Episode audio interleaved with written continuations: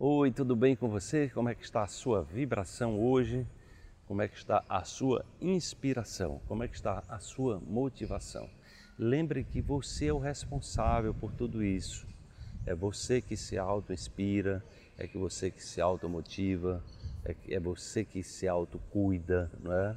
Então, a partir do momento que você assuma essa responsabilidade e diga: Eu sou a pessoa mais importante do universo, eu preciso dar atenção a essa pessoa, eu preciso amar essa pessoa, eu preciso cuidar dessa pessoa, eu preciso investir nessa pessoa. Então, é, é exatamente você se colocar no centro, não é? E aí eu vou falar, é, o despertar de hoje tem a ver com a vibração das cores. Tá? Vamos lá. Na tradição indígena, o vermelho simboliza a escolha pelo coração, que ativa a essência de cada ser. Experimente você também buscar nas cores o poder inato da sabedoria e da cura interior.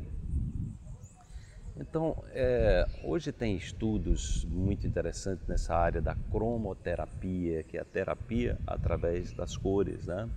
Hoje sabe-se também que há uma relação, é uma associação das cores com as notas musicais, é, das cores com os centros energéticos, né, que são os chakras. Né? Então, por exemplo, a cor vermelha está associada ao chakra básico, está associada à nossa capacidade de sobrevivência, a nossa vontade de viver, a nossa vontade de de realizar as coisas. Depois ver o, o chakra laranja, tem a ver com a sexualidade, tem a ver com o prazer. Depois você tem a cor amarela, está associada ao poder pessoal, né? enfim, a sua missão de vida, a sua manifestação daquilo, do seu poder pessoal.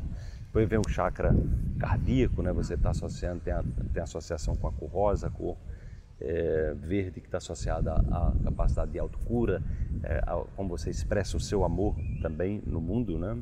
O chakra laríngeo, o azul associado é a sua capacidade de comunicar, de expressar a sua verdade. Quando a pessoa engole sapos, ela tende a ter problemas de garganta. Né? Então, ela não expressa a sua verdade interior, ou ela está reprimindo a sua verdade interior. Nós temos outro chakra no terceiro olho, que está associado é, é, a cor índigo, né, que está essa, essa nossa capacidade de ver além, de processar os pensamentos, de criar realidades é, inclusive em, em perceber no terceiro olho é a capacidade de a gente ver além do que está visível, o chakra coronário, que é essa nossa dimensão com a, com a realidade espiritual, que está associada à cor violeta, à cor branca, né? que a cor violeta é a cor de mais alto, digamos assim, é, mais alta vibração do espectro, espectro de cores. Então, quando você quer trabalhar alguma transmutação, mudança de padrões na sua vida, convida o chá, é, convida a cor violeta para fazer esse processo de transmutação. Então, cada cor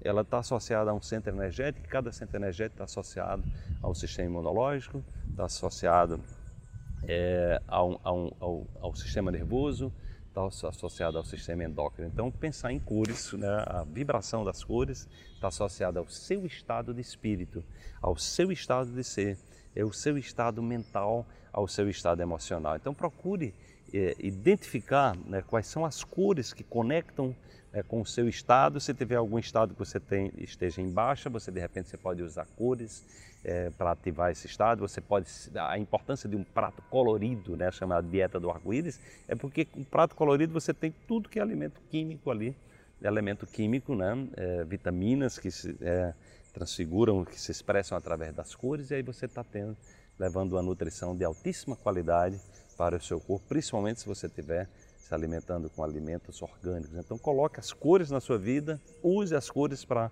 se empoderar, use as cores para transmutar padrão e se nutrir energeticamente no seu caminho rumo ao despertar. Desperte-se, amanhã tem mais uma reflexão para você.